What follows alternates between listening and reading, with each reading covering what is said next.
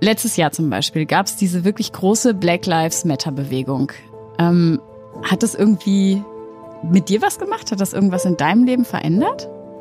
Ähm, in meinem Leben hat sich das so weit verändert, dass ich jetzt mit Freunden viel mehr und öfters über Rassismus spreche und auch im Freundes- und Bekanntenkreis auch die mehr Lust haben, darüber zu sprechen und denen das irgendwie viel mehr in ähm, Vordergrund gerückt ist. Hallo und herzlich willkommen zur heutigen Folge von Welthungerhilfe direkt. Mein Name ist Lena und ich moderiere für euch diesen Podcast. Hier ist heute meine Kollegin Lydia zu Gast. Äh, Lydia und ich haben uns vor anderthalb Jahren auf einer Dienstreise nach Mali ganz gut kennengelernt, obwohl wir eigentlich in sehr unterschiedlichen Bereichen der Welthungerhilfe tätig sind. Lydia erzählt uns heute davon, wie sie bei ihrer Arbeit jungen Erwachsenen in den Projektländern der Welthungerhilfe zu Ausbildungsplätzen verhilft. Über ihre Arbeit hinaus sprechen wir heute aber auch ganz offen andere persönliche und auch sensiblere Themen an. Nämlich zum Beispiel, wie Lydia die Black Lives Matter Bewegung erlebt hat. Ich freue mich sehr auf unser Gespräch.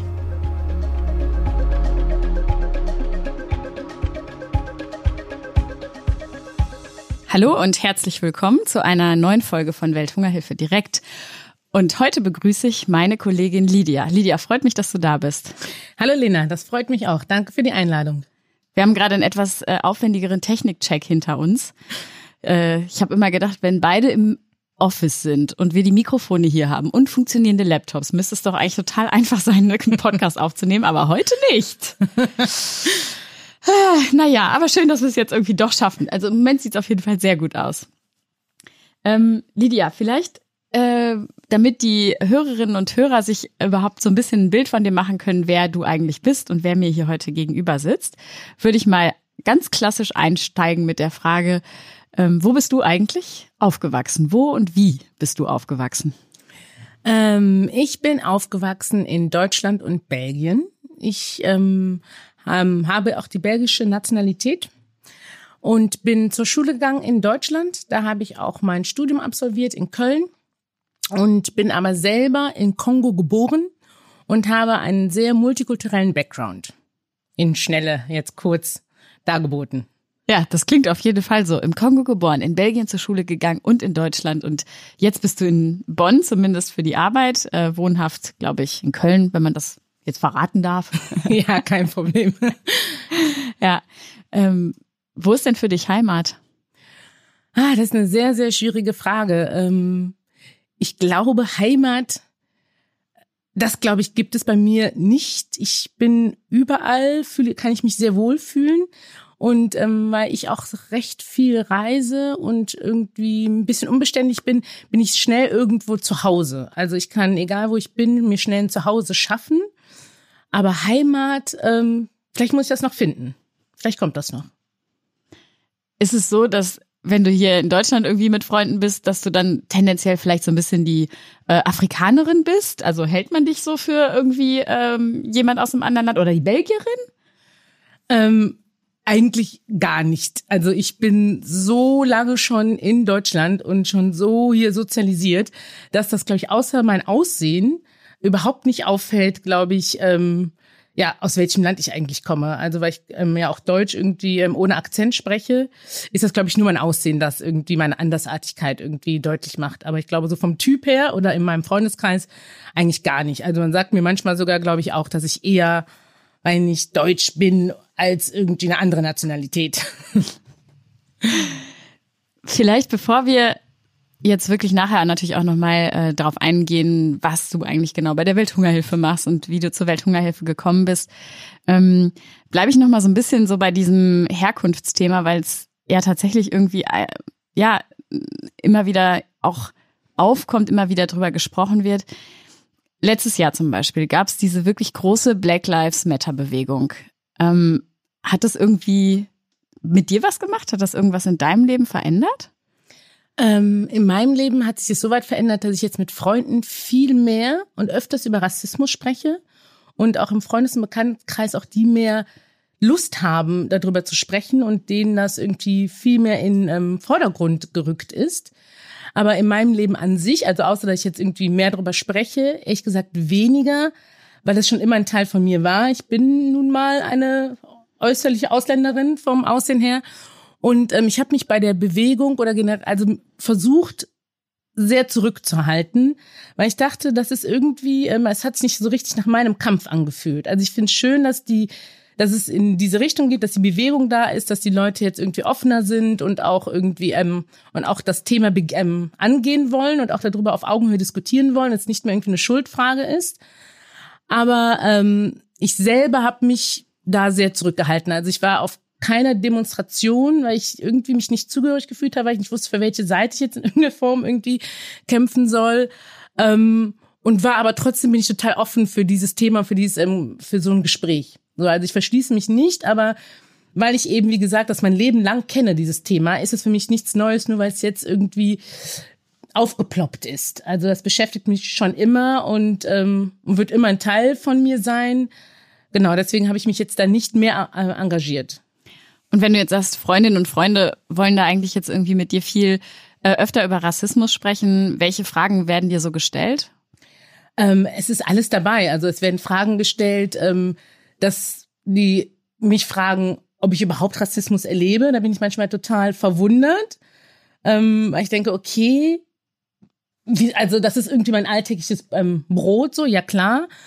Ähm, so, so, ähm, so subtile Fragen oder auch eben Fragen, wie ich denn auf gewisse Sachen reagieren würde oder eben auch, wie man denn bestimmte Sachen oder ähm, Bezeichnungen. Ich glaube, das ist gerade irgendwie so dieses Political Correctness. Irgendwie, wie möchtest du angesprochen werden oder wie, ähm, ja, wie kann ich das denn benennen, ohne dass irgendwie du oder mein Gegenüber sich irgendwie angegriffen fühlt, so. Und ich muss schon sagen, das ist eigentlich ganz spannend, weil ich selber mich auch damit beschäftige. Ähm, vorher habe ich das immer so ein bisschen nicht nur, also ein bisschen auch hingenommen und habe das irgendwie, weil es Freunde sind, auch schnell irgendwie abgetan.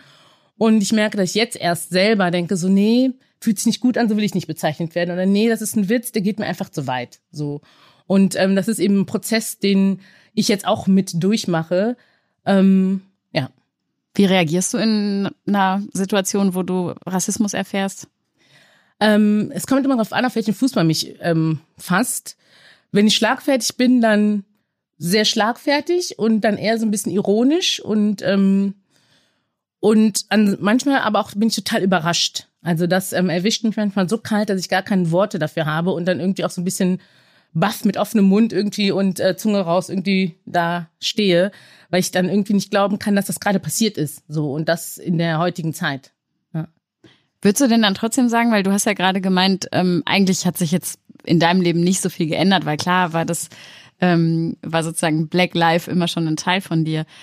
Würdest du denn trotzdem sagen, es gab da eine Notwendigkeit für diese Bewegung und es gibt die auch jetzt noch? Ja, auf jeden Fall gab es eine Notwendigkeit, ähm, weil darüber zu sprechen und Rassismus ist immer ein Thema gewesen, was man irgendwie nicht gerne besprochen hat, auch im Freundeskreis nicht. Das war, gehörte irgendwie immer in so einer politischen Ebene. Das gehörte irgendwie immer zu weiter weg. So, das wurde auf anderen Ebenen besprochen, aber irgendwie war es nie so nah dran. Und Rassismus ist ja irgendwie, also haben die Leute immer auch gleichzeitig, die sich ja beleidigt, wenn man irgendwie sagt, du bist ein Rassist oder noch nicht, oder, oder man gesagt hat, du hast rassistisch gerade dich zu irgendwas geäußert. Das war direkt eine Beleidigung und dann war eigentlich damit das Gespräch sofort beendet, weil ähm, keiner will beleidigt werden und jeder ähm, reagiert auf Beleidigung eigentlich eher mit so einem Gegenangriff. Und dementsprechend konnte man, fand ich jetzt vor ein paar Jahren, nicht normal über Rassismus sprechen. Und dass es jetzt aber geht und dass man jetzt irgendwie auch auf offene Ohren stößt, ähm, dafür war es auf jeden Fall wichtig. Und ähm, ich hoffe auch, dass das lange, lange anhält und dass es irgendwie noch ein Stück weitergeht, dass ähm, ja die Leute einfach oder die Menschen ähm, noch viel tiefer sich damit befassen, was eigentlich Rassismus ist. So. Und dass Rassismus eigentlich ähm, vor allen Dingen auch von Menschen besprochen werden, die auch Rassismus betrifft und nicht die, die glauben, was Rassismus sein könnte, und es aber selber nie erfahren haben. So. Hast du da eigentlich irgendwie Unterschiede erlebt, ähm, jetzt so zwischen Belgien, was du ja auch sehr gut kennst, weil du da aufgewachsen bist, und Deutschland? Ähm, da tut sich ehrlich gesagt wenig. Also ähm, da ist ein marginaler Unterschied. Also eigentlich ist in Belgien, würde ich sagen, ist die Ausländerrate oder eher gesagt von den Dunkelhäutigen höher, weil da eben mehr ähm, Leute aus dem Kongo auch da sind, wegen ähm, der Vorgeschichte leider auch, irgendwie Kongo-Belgien. Ähm, aber nee, das ist eigentlich würde ich sagen. Ähm, nicht sehr, also das unterscheidet sich kaum. So, ja. Hast du ein bisschen eine Ahnung? Ich meine, du hast natürlich auch ähm, noch Kontakt sozusagen, vor allen Dingen in den Senegal, wenn ich es mhm. richtig sehe. Ich glaube, ja. da haben wir noch gar nicht drüber gesprochen, aber dein Teil deiner Familie lebt im Senegal, ne? Genau, von meinem Vater die Seite, die lebt im Senegal. Ja. ja. Hast du ähm, eine Ahnung, wie da die Black Lives Matter Bewegung ähm, aufgenommen worden ist, also in afrikanischen Ländern selber? Wie gibt ist die da irgendwie diskutiert worden? Also ich habe in meiner Familie gar nicht darüber gesprochen. Ich glaube, das ist auch gar nicht in, ähm, angekommen. Ich glaube, das ist auch so ein bisschen mit einem Fragezeichen. Ähm, ich glaube, das wird nicht so richtig verstanden. Ähm, und das ist irgendwie, finde ich jetzt auch so ein bisschen, die haben andere Themen, mit denen die sich beschäftigen, als irgendein Rassismus ähm, vor Ort. Ähm, ja. Deswegen, also ich fände das auch ein bisschen bemessen, ähm, meiner Familie im Senegal zu sagen, wie ich mich fühle hier mit Rassismus. Also, nee, das ist irgendwie kein, ähm, kein Thema. Also jedenfalls bei uns nicht. Also ich weiß nicht, wie es in ähm, anderen Ländern oder anderen Familien irgendwie ist, aber ja. Ja, nee, klar, du kannst natürlich da auf jeden Fall in, vor allen Dingen für dich sprechen, ne? Mhm. für das, was, äh, was du persönlich erlebst oder ähm, erfahren hast. Ähm, bevor ich da jetzt vielleicht gleich dann wirklich so einen Schwenk irgendwie hin zur Arbeit mache, äh, gibt es aber irgendwas äh, in dem zum ganzen Thema Rassismus, wo du sagst, da ähm, ähm, da ist da ist dir wichtig, dass sich noch Dinge bewegen, da ist vielleicht auch ja vielleicht sogar auch mit Blick auf unsere Arbeit als NGO sind da noch Dinge, die irgendwie bewegt werden sollten? Ähm, ja, da wir gerade irgendwie noch so am Anfang sind, glaube ich, kann man sich in je jegliche Richtung vorwärts eigentlich ähm, bewegen. Also ich finde, es ist einfach wichtig, dass man weiterhin im Diskurs bleibt, dass man ähm, weiterhin offen ist und was ich irgendwie gemerkt habe bei diesem Thema, dass man sich nicht angegriffen fühlt. Also ich finde es ganz, ich finde es total schön jetzt zu merken, dass man offen drüber reden kann, ohne dass man mir einen Vorwurf macht, dass ich darüber rede und äh, dass man mir das irgendwie abspricht, dass ähm, ich das, ja, äh, dass ich das äußere. Und ähm, ja, also ich glaube, in diesen, in diese Richtung sollte es weiterhin gehen. Also ich finde auch, dass man öfters ähm, auch nachfragen kann. Und was ich auch ganz wichtig finde, ist, wenn eine rassistische Äußerung macht, was dagegen zu sagen. Also das ist für mich auch irgendwie ganz klar und ich jetzt auch merke und ich das auch wie angenehm oder wie schön ich das finde, wenn jemand den Mund aufmacht und dass es nicht nur meine Sache ist, sonst irgendwie jeden betrifft und jeder, der irgendwie ähm, eine Welt ohne Rassismus gerne hätte, der sollte auch dafür einstehen und jedes Mal den Mund aufmachen und nicht irgendwie mal, sondern jedes Mal. So, dass wir alle für dieselbe Sache einfach kämpfen. Hat sich dabei in deinem Freundeskreis, äh, haben sich da Verhaltensweisen geändert, wenn ihr jetzt so viel irgendwie auch mal drüber sprecht? Also hast du schon so Situationen mitbekommen, ja, wo jemand dann auch wirklich lauter und stärker gegen Rassismus äh, geworden ist?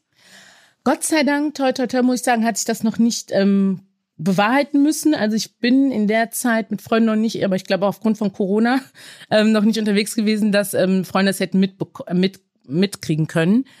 Ähm, aber ich glaube, dass es schon dahin gehen würde, so dass ich glaube, ich jetzt das Bewusstsein mehr da ist und ich glaube jetzt auch noch mal, die auch eben jetzt glaube ich noch mal deutlicher ist, dass ich eben dieses Thema immer schon ähm, mit mir rumtrage. Ich glaube, das ist bei denen auch nochmal, es hat nochmal so einen Klick gemacht. Weil wie du eben äh, mich am Anfang schon gefragt hast, ähm, bist du eher Deutsche oder bist du eher irgendwie eine Ausländerin oder Afrikanerin? Ähm, Im Freundeskreis wird das nicht gesehen, aber jetzt durch das Thema sieht man es auf einmal wieder so und ähm, wird in einem bewusster. Und ich glaube, das ist, glaube ich, so ein Freundschaftsreflex, so schützend dann auch sich vor jemanden zu stellen. Ja, ist echt total spannend, das nochmal so äh, zu hören. Jetzt irgendwo, vielleicht auch zu einem Zeitpunkt, wo gefühlt der mh, mm, Black Lives Matter Move schon wieder so ein bisschen äh, aus den Medien verschwunden ist. Also natürlich aufgrund von Corona irgendwie sind, sieht man gerade so viele andere Sachen, aber ich glaube, den, ähm, wie du schon sagst, den Diskurs da aufrechtzuerhalten und ja, auch zu merken, dass das kann ich auch bestätigen, dass ein äh, Tabuthema jetzt viel öfter, also es war irgendwie vermeintlich mal gefühlt ein Tabuthema schon mhm. fast, viel öfter einfach einen Platz findet, mit einer Selbstverständlichkeit, einer Wichtigkeit. Das, ähm, ja, das finde ich echt super spannend zu beobachten. Ähm, zur Arbeit der Welthungerhilfe gehen wir jetzt, weil wir natürlich ähm, uns einsetzen als Welthungerhilfe für ähm, ich sage jetzt mal ganz breit gesprochen, globale Gerechtigkeit. Gerechtigkeit spielt in ganz vielen Stellen ähm, bei der Welthungerhilfe eine große Rolle, aber natürlich vor allen Dingen mit Blick auf Hungerbekämpfung und ähm, Armutsbekämpfung. Sonst würden wir nicht Welthungerhilfe heißen. Ähm, wieso hast du dich irgendwann entschieden, zur Welthungerhilfe zu kommen?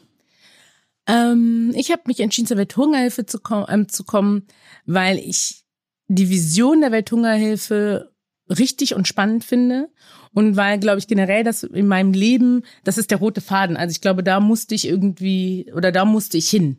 Ähm, ich habe schon sehr früh, allein durch meinen Background, aber auch durch meine ähm, schulischen Ausbildungen, mich sehr auf ähm, Entwicklungszusammenarbeit, EZ-Arbeit ähm, fokussiert und habe vorher ähm, war ich beim nach meinem Studium beim Deutschen Akademischen Austauschdienst tätig und habe da auch schon für ähm, in der Entwicklungszusammenarbeit im Referat gearbeitet und habe aber da gemerkt, dass das mir doch sehr elitär, elitäre ähm, Förderung war und dachte, nee, ich möchte gerne irgendwie was bewegen, ich möchte irgendwie so ein bisschen, ja, den Ärmsten der Ärmsten helfen, ähm, da mich engagieren und mein Teil zu beitragen. Und so war irgendwie Welthungerhilfe von den ähm, Organisationen, die ich so kannte, ähm, für mich äh, der nächste Schritt. So, ja. Wie erlebst du jetzt so die Welthungerhilfe? Was würdest du sagen, ist unsere Kultur? Ähm, ich würde sagen, eine recht offene Kultur. Es ist eine sehr diverse Kultur, was ich sehr schön finde. Ähm, sehr multikulturell angehaucht. Ähm, ja, das, ähm, ich mag das Arbeitsklima hier sehr. An welchen Stellen ist da auch dein multikultureller Hintergrund, deine äh, Länderkenntnis und so weiter äh, wichtig? Also wo findet das äh, vor allen Dingen Einsatz so in deinem täglichen Tun? Ähm, dass ich viel also man merkt eben, dass ich viel mit ähm, afrikanischen Ländern schon gearbeitet habe oder arbeite und dementsprechend, glaube ich, kommt mir da auch mein kultureller Background so ein bisschen zugute, weil ich gewisse Sachen nachvollziehen kann und auch nachempfinden kann und gewisse Sachen auch deuten kann. Ähm, und weil ich eben auch schon da vor Ort mehrmals war, ähm, kann ich so ein bisschen auch so zwischen den Zeilen lesen und so ein bisschen, ich glaube, ich bin da so ein bisschen empathischer vielleicht, dass mir das da, glaube ich, ähm, zugute kommt. Jetzt haben wir noch gar nicht richtig aufgeklärt, was denn eigentlich dein aktueller Job ist. Wir wissen, äh, du arbeitest äh, schon seit ein paar Jahren bei der Welthungerhilfe, hast aber ja auch intern vor einiger Zeit die Stelle gewechselt. Ähm, was ist es, was du jetzt äh, konkret machst? Ähm, ich bin jetzt in der Sektor-Unit ähm, beschäftigt bei der Welthungerhilfe im Programmbereich und ähm, bin jetzt Skills Development Advisor. Ähm, das bedeutet, dass ich ähm, zum einen ein Programm habe, das nennt sich Skill Up. Und das ist eine Ausbildungsförderung für junge Erwachsene, die in äh, ländlichen Gebieten leben und ihre beruflichen ähm, Kompetenzen auffrischen. So. Und deren Lebensstandard eben durch eine berufliche Tätigkeit ähm, aufbessern können. Dieses Skill-Up-Programm ist ja initiiert worden von Gudrun Bauer, die quasi über die Bauer Charity GmbH in Kooperation mit der Welthungerhilfe dieses länderübergreifende Ausbildungsprogramm ins Leben gerufen hat. Ähm, in welchen Ländern seid ihr da unterwegs? Um, ähm, acht Länder haben wir in Bearbeitung. Ähm, da sind von Asien, Afrika alles bunt dabei. Zum Beispiel Kenia, Nepal, Sierra Leone, Uganda, Indien. Genau. Und für diese Länder sind wir eben zuständig, zu koordinieren, eben Austausche zu machen und ja, das ist so mein Haupt, meine Hauptaufgabenpunkt. Und ähm, es wird auch ähm, eine Weiterführung geben. Das Skill-Up-Programm soll in den ähm, frankophonen Ländern ähm, erweitert werden, ähm, durchgeführt werden. Und genau, und dafür bin ich, glaube ich, auch hauptsächlich mit ähm, eingestellt worden, um eben diese französische Komponente wieder ähm, ja, abzugelten, ja. abzu, ja.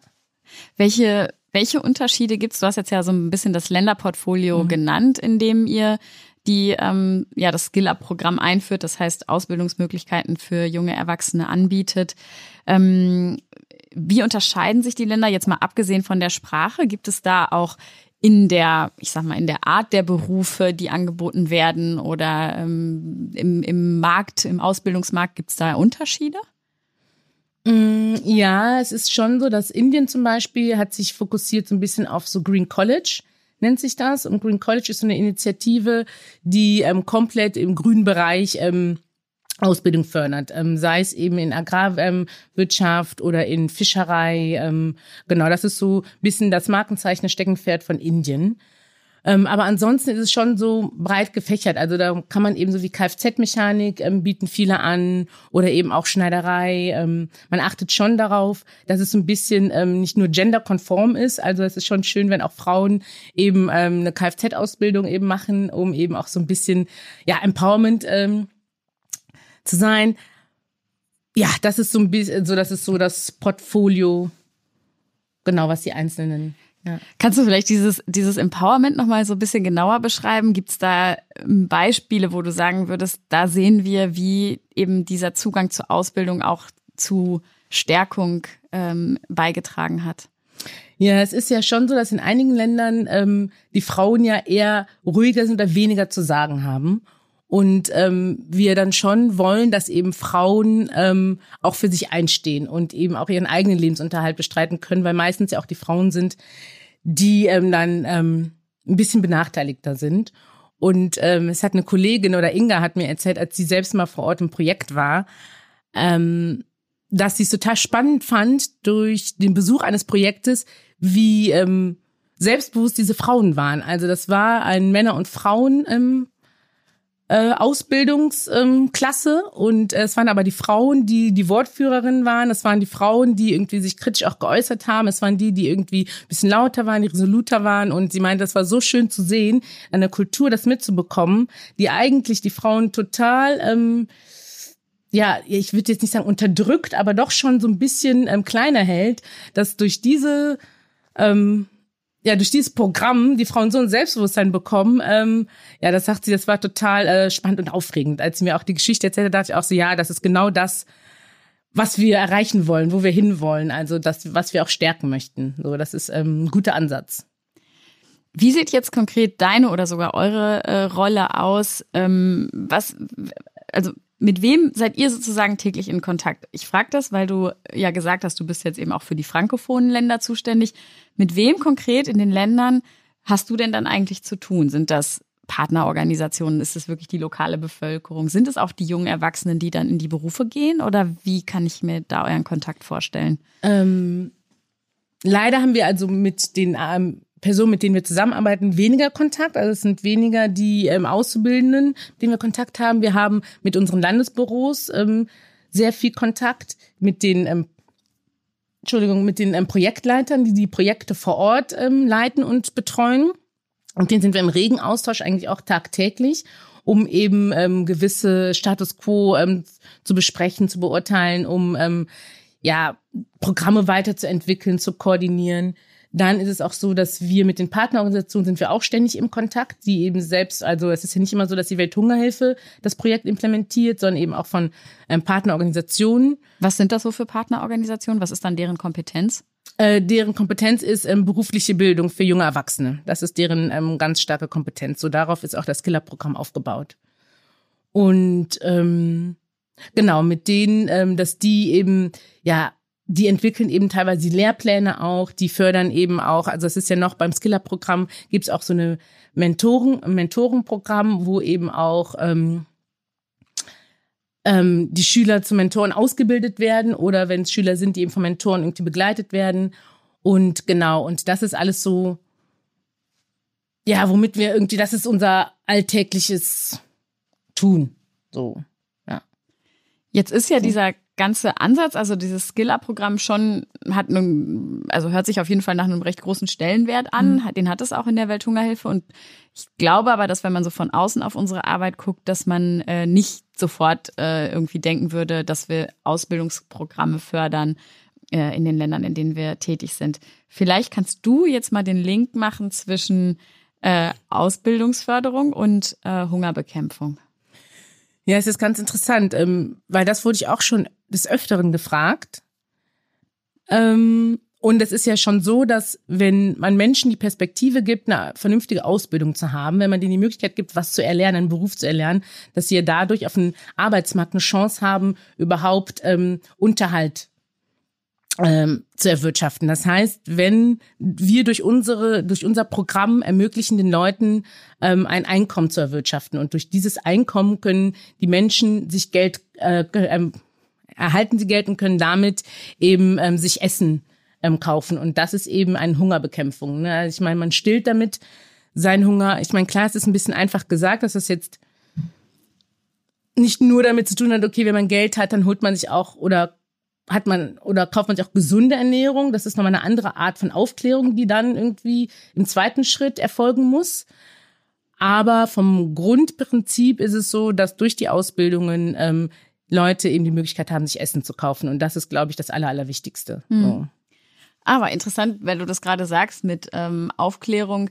Spielt denn, sage ich mal, das Thema äh, Ernährung, äh, Nahrung oder so, spielt es in irgendeiner Form direkt eine Rolle bei diesen Ausbildungsprogrammen oder ist es separat? Nee, wir haben einige Ausbildungsprogramme, die eben auf Ernährungswissenschaften auch aufbauen, also eben Nutrition direkt eine Verbindung haben. Also die gibt es auch. Und so wie ich ähm, eben kurz erwähnt habe, diese Green Colleges, die eben komplett auf ähm, Landwirtschaft oder auf Grün ähm, aus sind, da gibt's auch immer wieder eine Verbindung zur Ernährung. Also es ist nicht so, es ist nicht komplett getrennt voneinander. Also es ist schon immer mit einem Hintergrund, ähm, ja, auf eine äh, gesunde Ernährung hin, ähm, das aufzubauen, ja. Weißt du, wie ähm, die Auszubildenden quasi ausgewählt werden? Sind das, sage ich mal, Teilnehmer, die sowieso schon in ja in einer anderen Projektarbeit der Welthungerhilfe quasi, ähm, was soll ich sagen, die schon Teil eines Welthungerhilfeprojekts waren, weil sie aus einer recht armen ländlichen ähm, Gegend kommen, können die sich dann irgendwie bewerben auf die Programme oder was ist so der Hintergrund? Wie kriege ich überhaupt so eine Ausbildung? Ähm? Ähm, nee, die sind soweit nicht bekannt in der Welthungerhilfe, sind jetzt nicht so, dass sie in anderen Programmen teilgenommen haben und dementsprechend ähm, die Informationen haben, ähm, da kann ich mich ausbilden lassen. Das ist in den ländlichen Gebieten so, dass teilweise auch super viel mit Mundpropaganda eben läuft und ähm, dass es eben ja sehr auch, oder wir versuchen ja auch viel so eben ähm, Advocacy mit Lobbyarbeit, dass eben das irgendwie so bekannt ist, dass die Leute das in der Gegend einfach auch kennen, dass sie dann wissen, das ist irgendwie eine Schule, eine Berufsschule ähm, oder eine Weiterbildungsstätte, ähm, die eben diese Kurse anbietet und wo ich hingehen kann. Also die müssen schon teilweise selber proaktiv ähm, da genau teilnehmen. Also sie werden nicht gelockt von uns. Also es ist nicht so, dass ähm, ja. Ja. Inwieweit bist du denn eigentlich äh, selber schon mal in äh, Programm- oder Projektländer der Welthungerhilfe gereist? Ja, Lena. Wir waren ja zusammen äh, 2019 äh, in Mali. Ähm, genau, und das war bis jetzt auch äh, durch Corona auch leider mein äh, letzt, erstes und einziges Land. Ähm, ja, es war äh, sehr spannend, würde ich sagen. Also es war ein bisschen aufregend, weil es ja irgendwie nach unserem Cluster zu den roten Ländern ja gehört. Das heißt, ähm, ähm, die Sicherheitslage ist ja sehr ähm, fragil. Ähm, ja, und ich war vorher auch noch nie in Mali. Das war auch generell so ein bisschen aufregend. Und ähm, man muss ja für uns, also wir als Welthungerhilfe-Mitarbeiter müssen ja so ein Security-Training ja ablaufen, wenn wir in ein bisschen äh, fragileren Kontexten ähm, reisen. Und ja, es war ähm, spannend würde ich sagen. Wie hast du es empfunden? Ja, da muss man jetzt wahrscheinlich einmal kurz erklären, warum wir ähm, zusammen in Mali waren. Äh, da hat ja damals eine sogenannte Regionalkonferenz stattgefunden, mhm. äh, die ich zusammen mit einer Kollegin moderiert habe. Du warst damals noch in der, ähm, ja, bei uns heißt das eben äh, Regionalgruppe oder Regionaldirektion, die eben für unter anderem für Mali zuständig ist. Und ähm, das war so eine ja, eigentlich eine sogenannte Managementkonferenz, wo dann eben Landesdirektoren aus der Region zusammenkommen und äh, Strategieplanung machen und so weiter.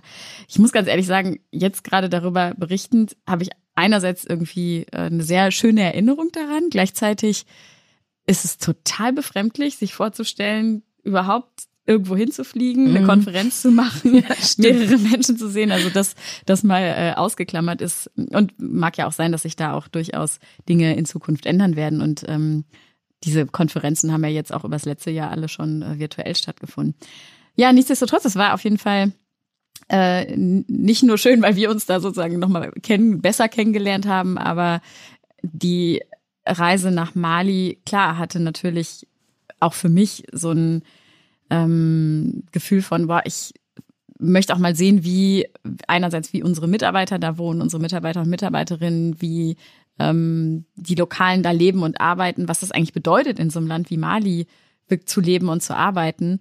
Und ähm, gleichzeitig muss ich schon sagen, bin ich da auch mit einem gewissen mulmigen Gefühl hingeflogen, weil man einfach ja auch, man hat kein Gefühl für die Sicherheitslage von hier aus. Man mhm. weiß, es ist irgendwie nicht, nicht ungefährlich, da herrscht Bürgerkrieg und ähm, ja, ich, ich denke so rückblickend, das eine war natürlich, dass wir da eine, denke ich, schon erfolgreiche Konferenz mhm. hatten. Ähm, die hätte aber, wenn man ehrlich ist, auch woanders stattfinden können. Das muss, dafür hätte es ja nicht Mali sein ja. müssen. Das war jetzt irgendwie ähm, so ein bisschen der Dreh- und Angelpunkt des Ganzen.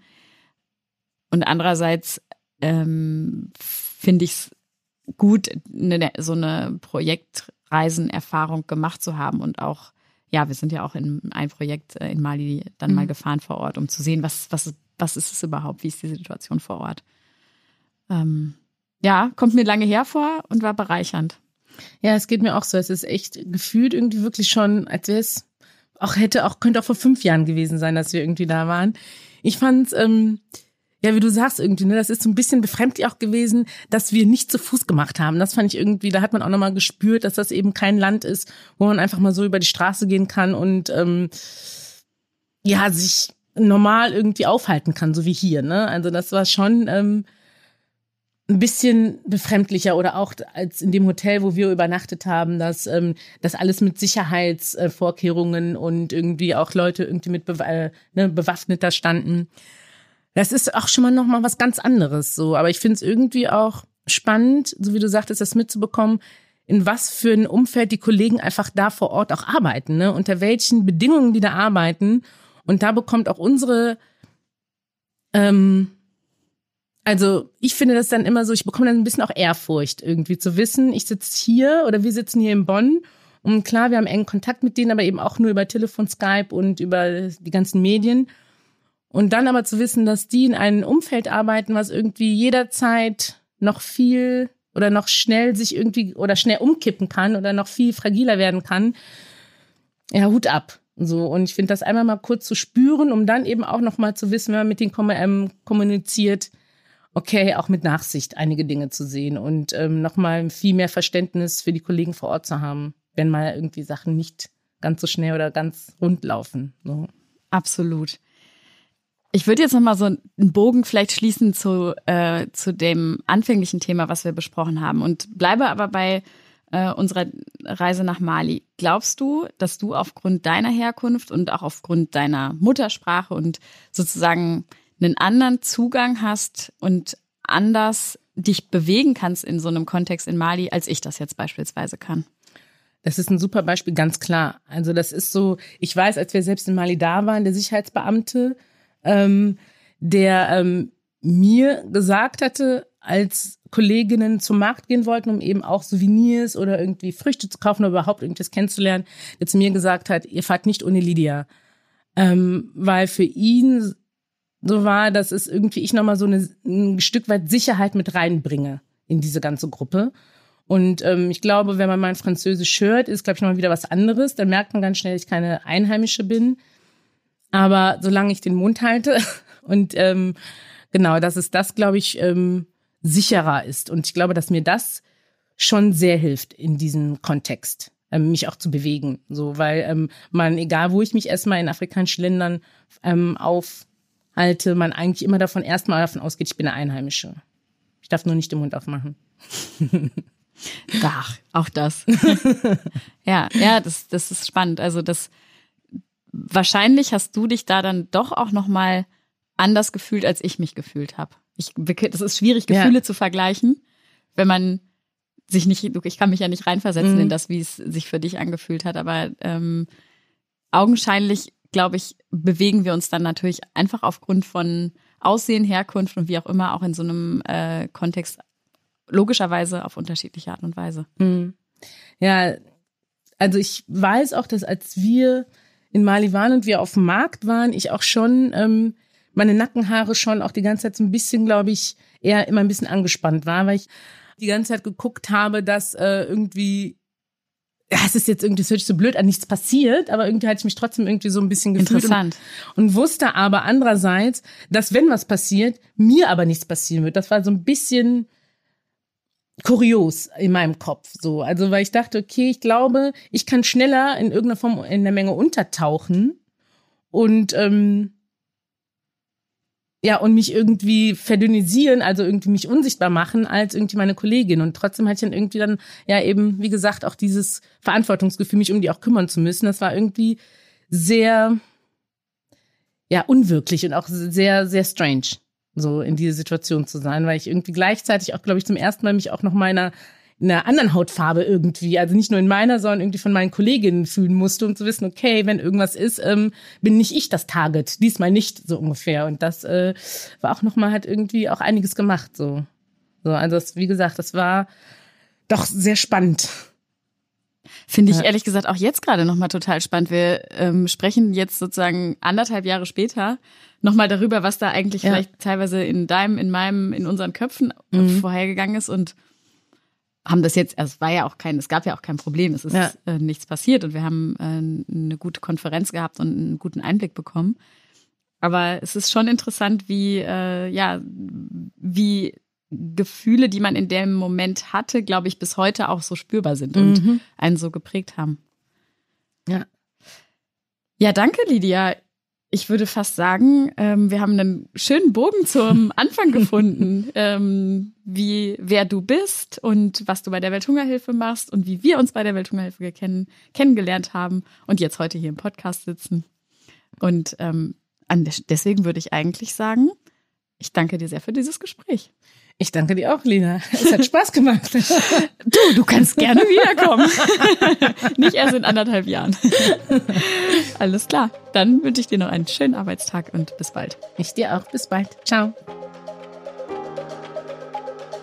Das war Welthungerhilfe direkt, der Podcast der Welthungerhilfe. Abonniere uns jetzt auf Spotify, iTunes, Deezer oder überall, wo es Podcasts gibt. Wir wollen deine Fragen, dein Feedback und wissen, welche Themen dir besonders am Herzen liegen. Schreib uns gerne eine Mail an podcast@welthungerhilfe.de. Bis zum nächsten Mal bei Welthungerhilfe direkt. Dieser Podcast wird produziert von Podstars bei OMR.